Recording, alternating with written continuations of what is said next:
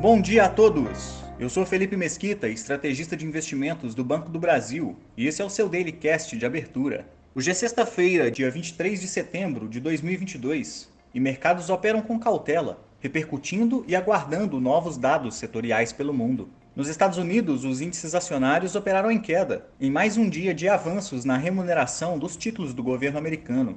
O vencimento de dois anos, por exemplo, se aproximou dos 4,11%, patamar mais elevado desde 2007. Hoje são esperados dados setoriais no país, e caso venham fracos, devem ser comemorados pelo mercado, uma vez que isso pode indicar uma desaceleração da economia local, permitindo assim espaço para precificação nos ativos de uma redução no ritmo de aperto monetário por parte do Fed.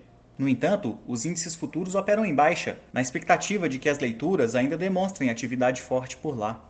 As bolsas asiáticas fecharam em queda pelo terceiro pregão consecutivo, mesmo em dia de liquidez reduzida em função do feriado nacional do equinócio de outono no Japão, que manteve a bolsa local fechada nesta sexta-feira. Na virada da semana, saem dados de lucros corporativos e industriais de agosto na China. Dentre os países que realizaram ajustes de taxas de juros ontem, destaque para o Banco Central da Turquia, que, na contramão dos demais mercados, realizou um corte de 1% na taxa de juros local, mesmo que a inflação por lá esteja na casa dos 80% nos últimos 12 meses, a maior em mais de 20 anos. Com tal postura acomodatícia nos juros, a lira turca, moeda do país, já apresenta desvalorização de 52% frente ao dólar no período de um ano. Os mercados europeus também operam em baixa na parte da manhã, repercutindo dados setoriais fracos na região. Na zona do euro, o índice de gerentes de compras composto, que agrega dados da indústria e de serviços, recuou ao patamar mais baixo em 20 meses. Dados indicando contração da atividade também foram divulgados no Reino Unido e Alemanha, Vale lembrar que o Banco da Inglaterra realizou ontem a sétima elevação seguida de taxas de juros, na tentativa de combater os elevados índices de inflação do país. Mais cedo, a Espanha divulgou dados finais do PIB do segundo trimestre, que apesar de ter vindo abaixo do esperado, ao menos demonstrou expansão de 1,1% na comparação com o trimestre anterior. Ainda começa hoje um referendo em territórios ucranianos ocupados por tropas russas, para que a população demonstre intenção de anexação das regiões à Rússia.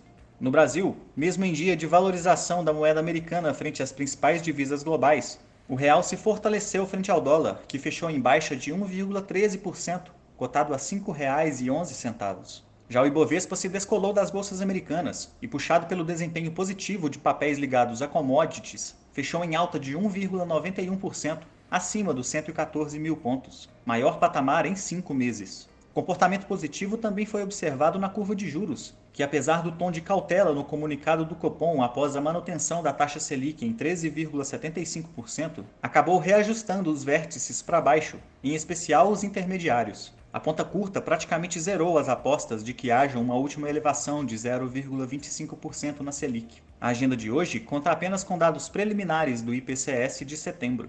Ficamos por aqui. Um bom fim de semana a todos e até a próxima!